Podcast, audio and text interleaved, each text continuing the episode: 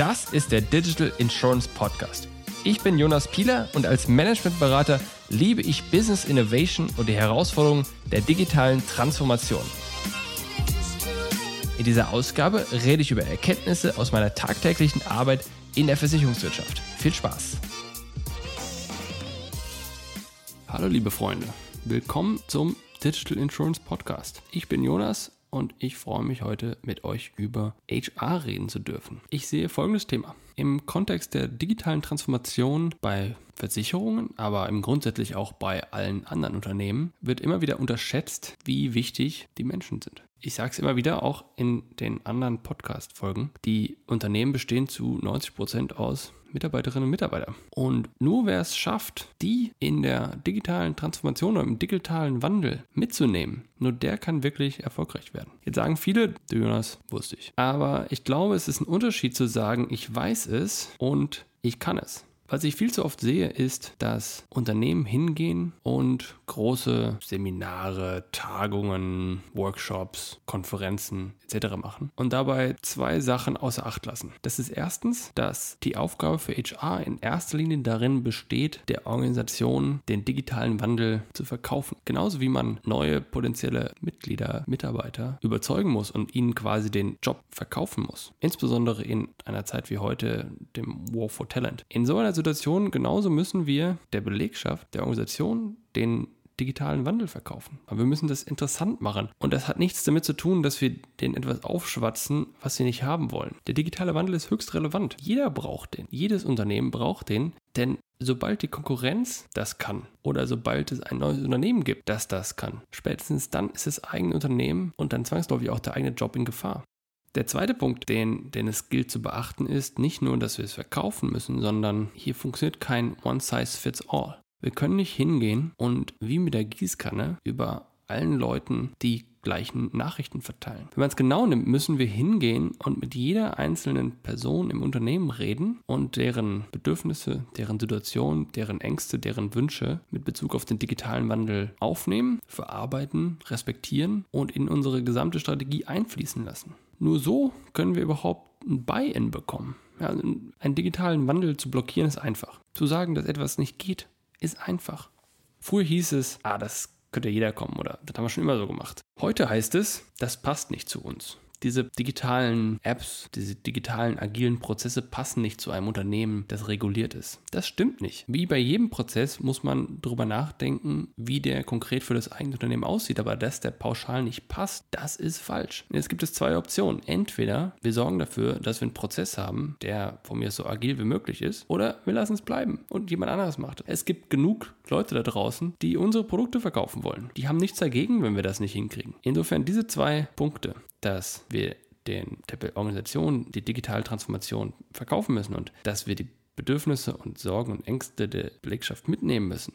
Das ist das Zentrale. Und vor allem ist das das, das neben allen anderen Änderungsprozessen, Operationen, Strategien nebenher laufen muss. Sagen wir folgendes. Wir haben ein Transformationsprojekt. Das schaut sich eine Organisation an oder einen Teilbereich davon und es denkt darüber nach, ob und wie man diesen Bereich umstrukturieren muss und welche Prozesse man einführen muss, welche Prozesse man ändern muss, welche neuen Kompetenzen wir brauchen, welche Kompetenzen nicht mehr notwendig sind, äh, welche Tools wir verwenden können und so weiter und so fort. Welche Ziele wir haben, wie wir uns gegenseitig, wo wir arbeiten, in welchem Umfeld etc. All diese Themen, das, ist, das sind alles relevante Themen und das ist das, was am Ende natürlich auch faktisch den Unterschied macht. Aber diese Themen können wir nicht umsetzen, wenn wir kein Buy-in von denen haben, dass sie am Ende entweder umsetzen müssen oder mit der Umsetzung umgehen können müssen. Jetzt ist natürlich die Frage, was ist die Lösung? Ja, die, die Lösung ist immer einfach. Die Lösung ist Kommunikation. Jetzt ist es aber nicht einfach nur Kommunikation und sagen, was ist alles Neues, sondern wir müssen uns im Grunde drei Dinge anschauen. Erstens, was kommunizieren wir? Zweitens, über welche Kanäle kommunizieren wir es? Und drittens, an wen kommunizieren wir es? Reden wir über, was wir kommunizieren. Jemand Cleveres hat mal zu mir gesagt, dass ein, eine gute Führungskraft nichts anderes ist ein Drogendealer. Nur, dass die Person nicht mit Drogen, sondern mit Erfolg dealt. Und Erfolg macht süchtig. Ja, wer einmal Erfolg hatte, möchte wieder Erfolg haben. Das heißt, wie jeder gute Drogendealer gehen wir hin und verteilen etwas für unsere Droge, nämlich Erfolg. Ich will nicht sagen kostenlos, aber mit einer kleinen Hürde. Wir definieren ein Ziel, das für die meisten oder alle mit nicht ohne Anstrengung, aber mit einem Moderator überschaubarer Anstrengung zu erreichen ist, sodass alle einmal gespürt haben, wie es, wie es ist, wenn man in der digitalen Transformation Erfolg hatte. Das, das kann eine Kleinigkeit sein, das kann eine Marketingkampagne sein, das kann ein neues Feature sein, das kann das eine App oder sowas, ein Mini-Produkt, das kann auch ein Prozess sein. Es ist gar nicht so wichtig, was es ist. Die Hauptsache, alle stehen dahinter, alle sind dabei, alle wirken mit und alle finden das Ziel relevant und erreichen es gemeinsam. Und das kommunizieren wir jetzt. Und das kommunizieren wir über Videokonferenzen, die über Standorte hinweg oder auch über Länder hinweg laufen. Das kann man auch kommunizieren über Videoserien, die vorproduziert werden, ähnlich wie auf YouTube ins Internet gestellt werden. Das kann über Internetartikel geschehen. Es kann gesamte Themenbereiche, Apps, Webseiten etc. im Intranet geben, die sich um ein bestimmtes Thema kümmern, beispielsweise um Robotic Process Automation, agiles Arbeiten. Der Betriebsrat ist relevant. Ja, der muss eingebunden werden, der muss mitreden können. Es geht darum, andere Fachbereiche, Kollegen, andere Teile des Unternehmens als ja, Multiplikatoren zu verwenden. Aber zu verwenden ist der falsche Begriff jetzt, sondern einzubinden. Es geht darum, natürlich auch ein, Weiterbildungsangebot zu schaffen, zu neuen Methoden, Zielen, für die Leute, die es interessiert. Und jetzt die Frage, an wen kommunizieren wir das? Es gibt die Technology Adoption Curve.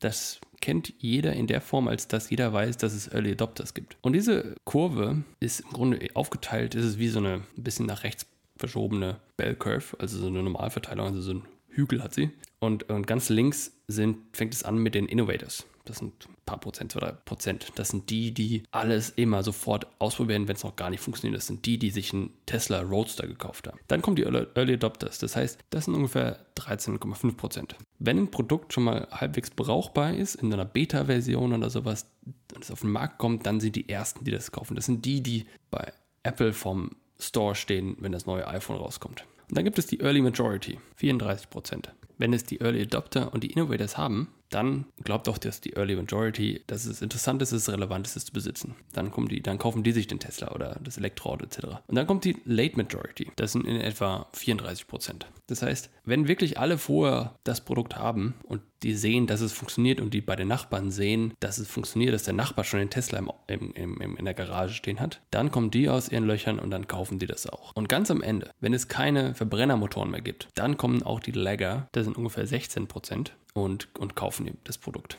Die Herausforderung an diesem Modell ist, von die Brücke von den Early Adoptern zu den Early Majorities zu schlagen. Weil das ist der Punkt, wo viele Produkte, und darum geht es in dieser Technology Adoption Curve, äh, versagen. In dem Modell bezogen auf Technologie geht es darum, dass man so viel Hype oder so viel breiten Relevanz erzeugt, nicht faktisch als Nutzer hat, sondern in der Kommunikation erzeugt, dass die Early Majority der Meinung ist, dass sie das Produkt jetzt auch braucht. Und das ist das Gleiche, was wir auch in unserer Organisation machen müssen. Wir müssen erst die Innovators und die Early Adopters finden und an die kommunizieren und die mit an Bord bekommen und die infizieren in Anführungsstrichen und die quasi excited bekommen, dass die auch Erfolge feiern und nachhaltig Erfolge feiern, sodass, wenn die Early Majority mitbekommt, dass das, was die Innovators und die Early Adopters machen, eine erfolgsversprechende Geschichte ist, dass dann die Early Majority der Meinung ist, dass sie das jetzt auch machen müssen. Das generiert dann quasi einen Sog und, und der Wunsch dabei zu sein,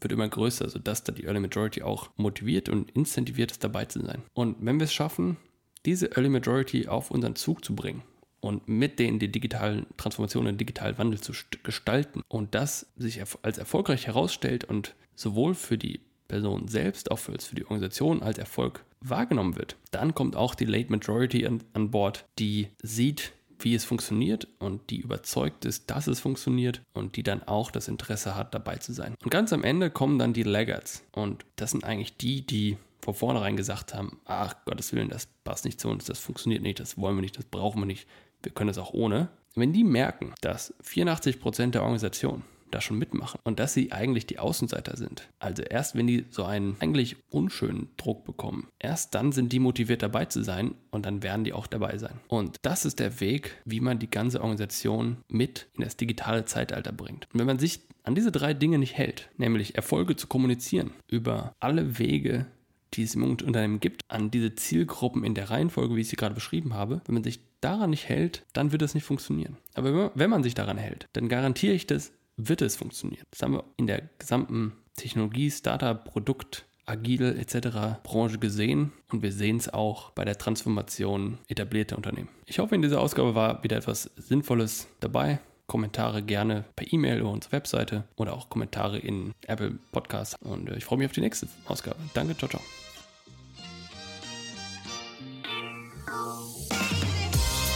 Das war eine weitere Ausgabe des Digital Insurance Podcast. Wenn dir diese Ausgabe gefallen hat, dann hinterlasse uns deine Meinung bei Apple Podcasts. Und wenn du wissen willst, wie du die Herausforderung der digitalen Transformation in deinem Unternehmen meistern kannst, kontaktiere mich per LinkedIn oder unter pilaco.com.